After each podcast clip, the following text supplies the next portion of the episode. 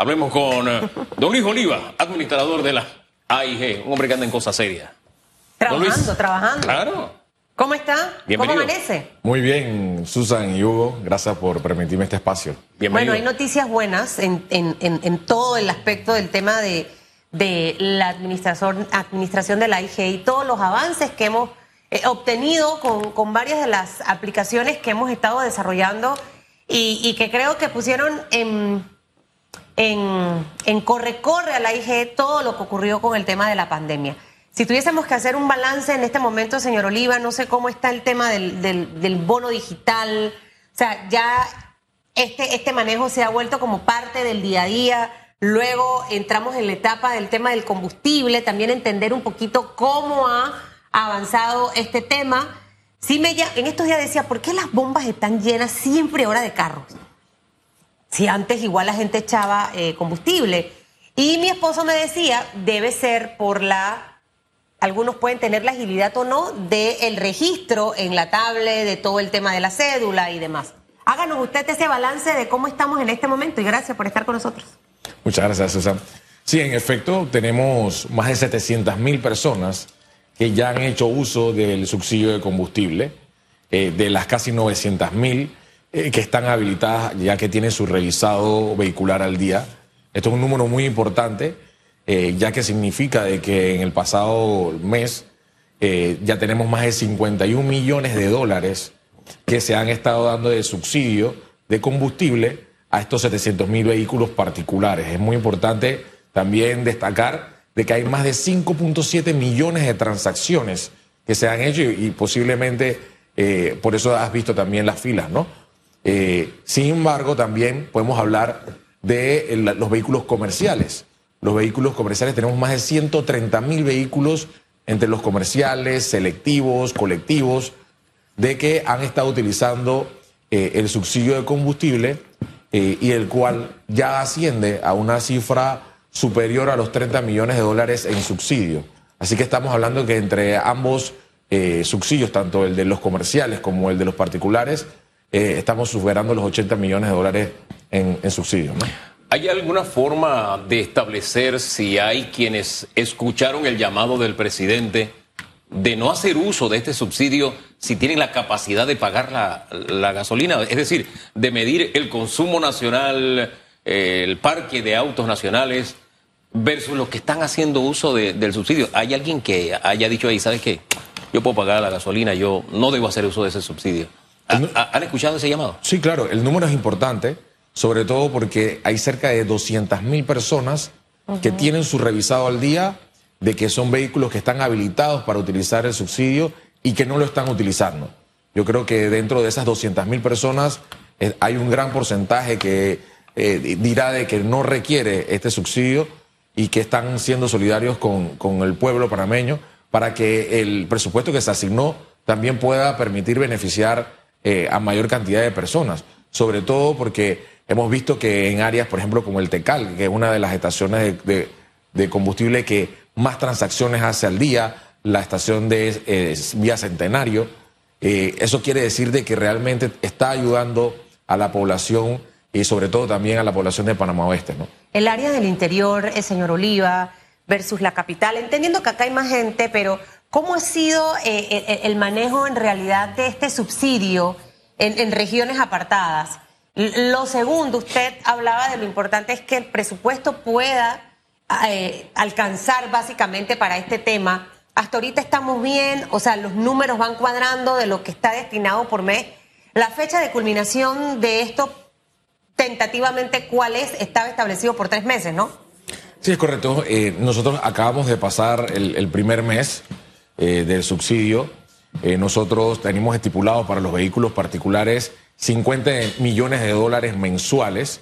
En el primer mes se utilizaron 40, eh, es decir, que estamos por debajo de la cifra. Yo creo que también ha sido parte del uso responsable y de que también la plataforma, a medida de que han estado habiendo más transacciones, ha estado automáticamente haciendo los bloqueos de situaciones con anomalías que ya se han reducido bastante y sobre Ya todo no tenemos esos casos de mil dólares por día, que eso, yo, yo, Dios mío, ya ese tipo de cosas fue, fue, o sea, ha bajado, veo también a los, a los bomberos un poco más eh, eh, comprometidos quizás con, con, este proyecto.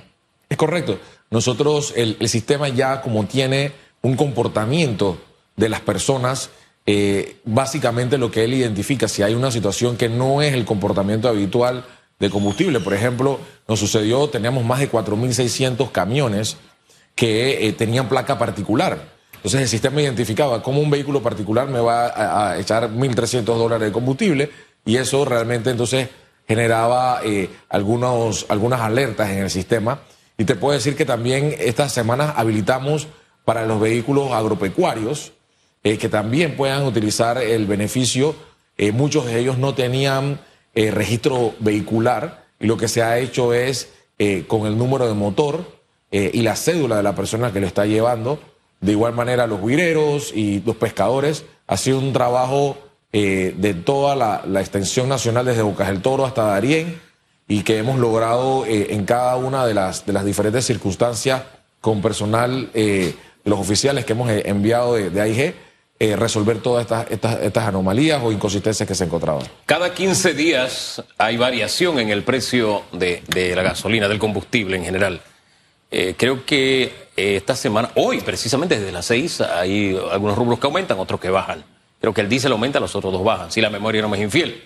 Eh, si comparamos eh, el renglón de subsidios cuando comenzó versus lo que tenemos hoy, ¿cuánto se desembolsaba al principio? ¿Cuánto ahora? Porque ahora está más bajo, ahora pagamos menos por este subsidio.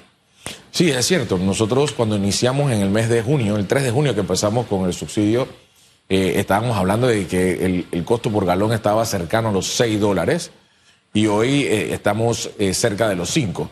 Es decir, que hemos eh, reducido un dólar casi del, valor inicial eh, del subsidio, lo cual repercute también en un beneficio y un ahorro eh, para, para que este presupuesto pueda alcanzar para los tres meses que se ha destinado. ¿no?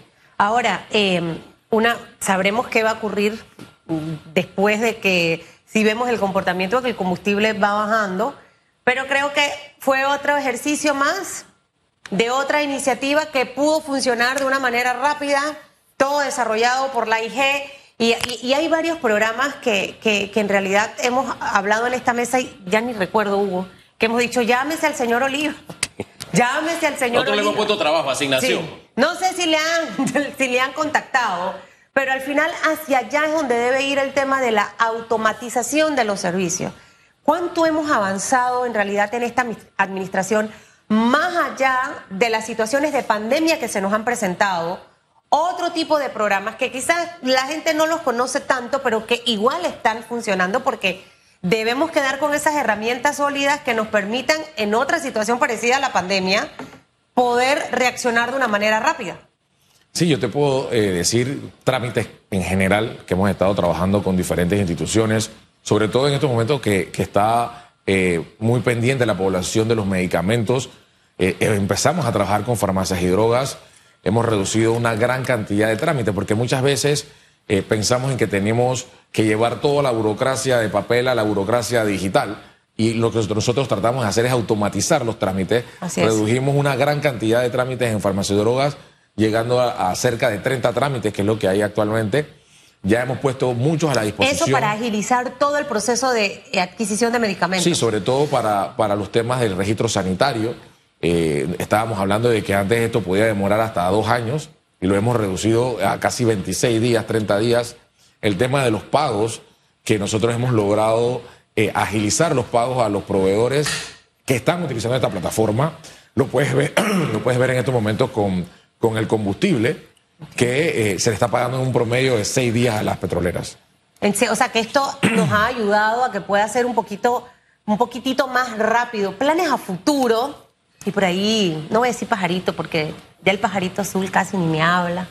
Este que puede ser, alguien lo sopló por ahí, que hay un, hay un, tenemos a un, hay una noticia buena. con un personaje muy conocido, ¿no? Por muchos. y de una plataforma muy utilizada, aunque a veces mal, aquí en Panamá. Buena noticia en primicia, cuéntenos. Bueno, bueno la primicia es que agua? Tenemos, a la. Eh, tuvimos reuniones eh, con la empresa Starlink el día de ayer eh, ellos están aquí en Panamá en estos momentos hemos estado hablando con el Ministerio de Educación, hemos estado hablando eh, con la Autoridad de los Servicios Públicos, sobre todo eh, mostrándole el plan de cobertura digital. Es un plan que iniciamos en el 2019 con nuestra administración, una estrategia a largo plazo en la cual lo primero que hicimos fue modificar la ley de soterramiento en conjunto eh, con la Asamblea de Diputados. El diputado Víctor Castillo fue el que presentó esta ley de soterramiento. Esta modificación lo que hacía era que de la venta del espectro radioeléctrico, el 25% se iba a utilizar para lograr mayor cobertura en el país. Tuvimos esa visión desde un inicio porque sabíamos que en los próximos años, al aumentar la demanda de dispositivos móviles, las telefónicas iban a tener que comprar más espectro para poder brindar ese servicio. Y hoy tenemos la buena noticia de que ya dos telefónicas han adquirido espectro. O sea, que, hay eh, un 50% de, de, ingresos para el Estado. Sí, hay un 25 y 25, ¿no? Sí, el resto, 25% va para soterramiento de cables y el 50% entran a las arcas del Estado, eh, la cuenta única del Tesoro. Y nosotros con ese 25% ya tenemos un plan, tenemos un plan que se llama las mil escuelas. Las mil escuelas, nosotros en estos momentos en el país tenemos 1.240 escuelas que no tienen internet, de las cuales 1.110 tampoco tienen electricidad. Y de estas escuelas lo que nosotros estamos haciendo es que el plan de las mil escuelas que vamos a conectar internet satelital para estas mil escuelas con paneles solares en las escuelas en donde tampoco hay electricidad. ¿A partir de cuándo sería eh, esto? Mire, ahí ganchito para el diputado Castillo, ahí sí, ganchito. Esas son las leyes que al final benefician a un país entero con cosas que quedan en el tiempo. Así es. Sí, nosotros creemos que este año eh, ya debemos de sacar la licitación, creo que en más tardar el mes de, septiembre, para las mil escuelas. Eh, creemos que antes del 2024 debemos haber logrado, es un proyecto a dos años, en el cual tenemos que ir a la mayor cantidad de ellas se encuentran en áreas de difícil acceso y vamos a lograr que con esto eh, estos niños también puedan empezar a tener acceso a, las telecomunicaciones, podamos empezar a hacer temas de clases virtuales. Estamos hablando de 85 mil estudiantes que se van a ver beneficiados con este proyecto y que el resto de las 200 escuelas que nos faltan las vamos a conectar con fibra óptica para que tengan internet de alta velocidad porque hemos desarrollado en estos dos años eh, una columna vertebral de fibra óptica. Acabamos de terminar un proyecto donde le pusimos a 151 escuelas y ahora vamos a ponerle a 240 más eh, en, conjunto con Meduca. A lo largo de los años, todos los gobiernos han tenido algún nivel de iniciativa y nos los pintan tan lindos que suena como que nosotros somos un país de, primer mundo. Yo recuerdo que había un programa, no voy a ni siquiera decir el nombre, donde había internet que era para todos supuestamente. Y uno se paraba al lado de la antena. Trata de conectarte. ¿Qué diferencia habrá, de verdad? Porque a mí me gusta, no, es hablar mal de lo que se hizo mal, no, sino a mí lo que me gusta es que se haga bien de una vez por todas. Decía mi abuela, si vas a barrer, barre bien, si no, no barras. Entonces ella, ella barría y te enseñaba cómo se barría bien y así tenías que barrer. Entonces, vuelvo al punto, en este tema, ¿qué es lo que hará la diferencia para que en esta oportunidad no sea otro cuento de camino? Yo creo que parte de lo que nosotros estamos planteando es que la tecnología ha evolucionado y estamos yendo a la, tecnología más, eh, más alta hoy en día. Eh, es el motivo por el cual hemos estado reuniéndonos con Starlink, porque es un Internet de alta velocidad. Estamos hablando de que puede llegar a 300 megas por, por segundo, que es básicamente hasta de 10 a 15 veces más rápido del Internet satelital común y que creemos de que esta tecnología que, que pocos países en el mundo y sobre todo países eh, de alto poder adquisitivo son los que tienen acceso a eso eh, que nosotros en estos momentos estemos ya platicando puede significar de que vamos a tener una tecnología que no va a cambiar en los próximos años, sino que estamos utilizando eh, lo, que, lo que viene en el futuro. Y esa es la diferencia. Con el Internet para Todos eh, hay muchas cosas que hacer. Nosotros en este momento estamos configurando una nueva licitación para el Internet para Todos también. Pero el Internet para Todos, yo voy a, a meter mi lengua. Yo a veces estoy en el súper yo tengo dos celulares. Uno lo tengo con internet, el otro agarra internet del otro. Y si el otro se me descarga, yo quedé incomunicada. Y yo me he pegado al internet para todos en, varios puntos. Es que ha mejorado, ha mejorado. de, de verdad Pero- me, pero- me- me conecto y, pero- y- y es. Pero yo viví una experiencia una vez con un teléfono que tuve un problema, no podía conectarme, entonces yo dije, bueno, voy al internet para todos, me puse ahí al lado. Solamente me salí internet para Pero todos. debió no- nunca, hace mucho no- tiempo. Nunca me conecté. No, eso fue, insisto, cuando comenzó, ha evolucionado, ha mejorado. Ah, uf. Pero de lo que tenemos actualmente a lo que usted nos está planteando hay una gran distancia. Y de también. hecho, le voy a tirar una flor más, no sé si el proyecto es suyo, pero eh, mucha gente, en- me- es- de- estoy llegando a la parada, ahí me voy a conectar. O sea, eso que escuchamos en algún momento de internet en las paradas también hay. O sea, yo he sido eh, testigo de eso. O sea, quizás no es lo mejor, pero en otros países ni siquiera eso usted lo encuentra. Hay, en Europa usted va y a usted no le dan la clave del wifi. En Estados Unidos sí está abierta. Entonces, hay un par de ganchitos ahí para el tema del, del, del- wifi. Ahora, ¿qué representa que ustedes se vayan a reunir con, con, con- con representantes de esta empresa? O sea, esto, esto, esto, ¿qué representa más allá de los beneficios que acabamos de hablar, sino también a futuro, empezar a construir esas relaciones?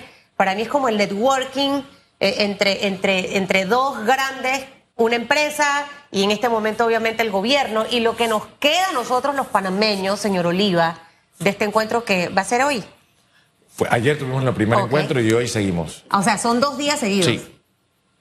Dos días y sobre todo, eh, yo creo que lo más importante y, y muchos que no conocen lo que significa Starlink, eh, es un Internet eh, que la empresa de- del famoso Elon Musk eh, ha estado colocando más de 3.000 satélites en órbitas bajas que va a permitir de que podamos tener Internet eh, en las fincas, eh, vamos a poder tener Internet en lugares donde eh, antes era muy difícil o muy costoso. remotas. Entonces, básicamente, eh, la tecnología satelital siempre se ha considerado que es costosa, siempre se ha considerado que es difícil, que tienes que tener técnicos para poder instalarlo. Esta es una tecnología muy sencilla que en un maletín tú puedes instalarlo personalmente, no necesitas de ningún técnico para hacerlo.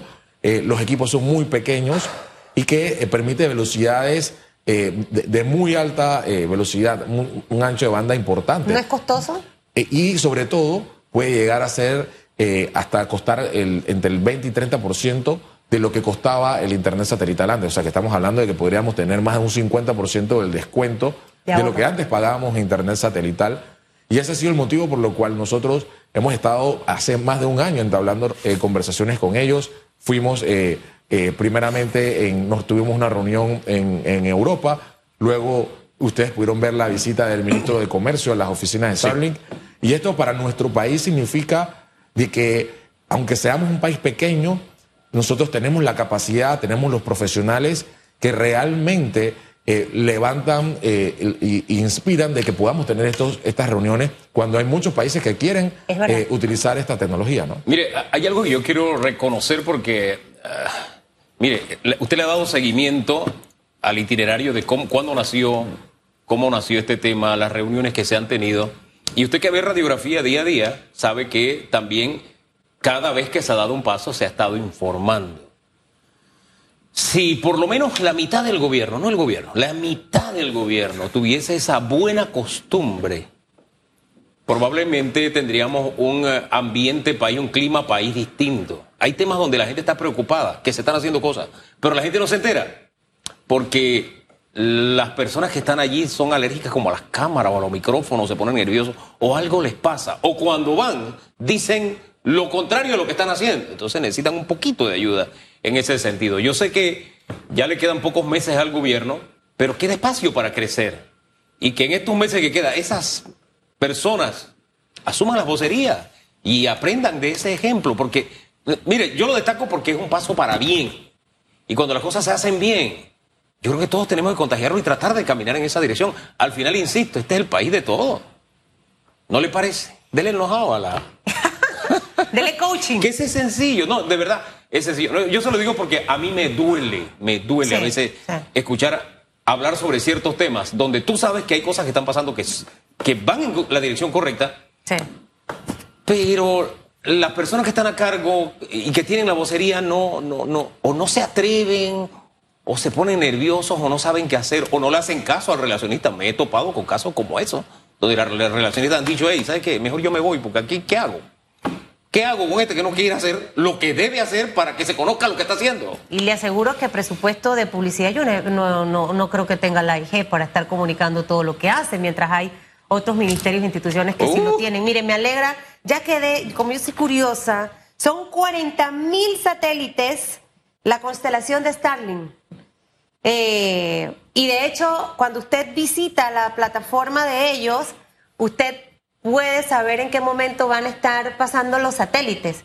Hace poco vi una película relacionada con ese tema de, los satélites. Imagínese, Hugo, que hasta echaba para atrás y echaba para adelante la vida. Y yo, y que Dios mío, si eso pasara. ¿Cómo impactará esto la vida del país, la educación, etcétera? ¿Cómo, se va a impactar para el productor? Usted dice cobertura en las fincas y demás.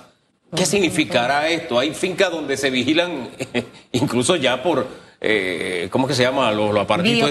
Sí, entonces, ¿Qué significará esto para allá donde no llega el internet, donde los celulares tienen que montarse a la irse a la corumbita de la montaña, qué sé yo? ¿Cómo va a cambiar? Sí, yo creo que eh, quizás la pregunta podría ser de que cómo se beneficia el panameño, el ciudadano eh, de este tipo de tecnologías. Yo creo que nosotros como gobierno lo primero que queremos incentivar es que estas tecnologías estén en nuestro país. Sabemos de que esto ayuda a cerrar brechas y sobre todo porque somos un gran cliente. Al convertirnos en un gran cliente para Starlink, lo que va a permitir es que esta tecnología esté en el país y que todos los panameños puedan utilizarla, porque ya entonces podría estar licenciada y ustedes podrían hacer la solicitud eh, y comprar sus equipos muy, muy fácilmente para instalarlo en la finca, para instalarlo eh, en su casa, en los lugares donde no hay internet. Y es un internet de alta velocidad. Yo creo que ese es el mayor beneficio de que ahora vamos a tener la capacidad de tener un internet eh, de una tecnología muy alta accesible eh, al ciudadano. Yo creo que esa es la palabra, que la accesibilidad que va a poder tener el ciudadano a estos servicios. Ahora, la siguiente generación de Starlink, que ya será el próximo año, tendrá la capacidad de transmitirse no con maletines, directamente a los celulares. Es lo que anunció la empresa, es uno de sus anuncios más recientes. ¿El acuerdo implica esos saltos tecnológicos también? Sí, básicamente lo que nosotros en estos momentos estamos trabajando con ellos eh, y con la autoridad de los servicios públicos es que la tecnología pueda ser utilizada para todos los panameños. Ustedes saben que en temas de radiofrecuencia existen eh, reglamentaciones eh, y, políticas eh, que se tienen que cumplir y muchas veces son las barreras de entrada por la cual muchas empresas no, vienen a nuestro país, muchas empresas de, de alta tecnología, porque hay muchas barreras de entrada.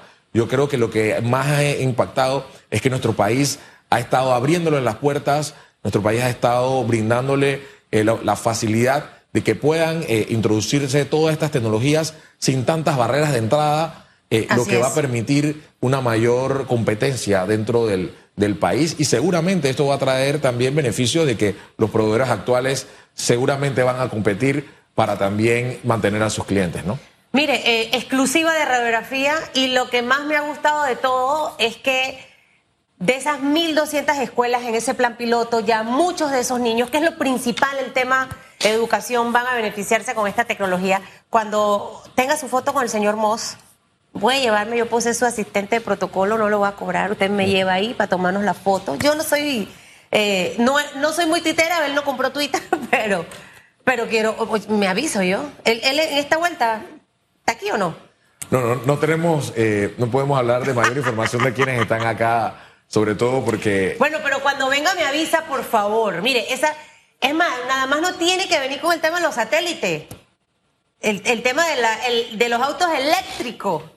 Mato por. Así que de repente háblele ahí. Es que ya le salió competencia porque usted está comprando sí, Tesla para. Usted lo abona con un par de dólares nada más, pero lo tiene en años y meses. Y hay con, con, mucha, con mucha suerte. Imagínese lo que representaría para Panamá. Dice que de repente usted puede también liderar eso porque es algo de tecnología, no sé, yo estoy inventando locura. Eh, el, el, poder tener, o sea, que Tesla tuviese en nuestro país sus, sus instalaciones de la región. El hub de Tesla. El, el hub de Tesla en Panamá y enviar esos Tesla a toda la región de Latinoamérica. Eso sería wow, la mano de obra Háblale ahí al oído. Bueno, estamos, estamos en eso. Yo quiero decirles que con, el embajador de Panamá de Estados Unidos, con el ministro de, Comercio, hemos estado hablando con diferentes empresas en el área de Silicon Valley, en el área eh, de, alta tecnología de Estados Unidos, para ver cómo podemos traer pequeños proyectos. No necesariamente tienes que traer eh, la, la- la planta de ensamblaje, pero muchos dispositivos se fabrican en diferentes partes del mundo. Y Panamá puede ser uno de esos países en donde por ahí empezamos. Con que le fabriquemos un- una piececita a un Tesla, arrancamos. Sí, señor. Usted sigue en esa, en esa línea. Yo sé que, que vamos a tener resultados en realidad positivos y, y siempre le tiramos flores aquí. Gracias por esa buena noticia y nosotros le seguiremos poniendo trabajo. Muchas gracias. Sí, sí, sí. Gracias.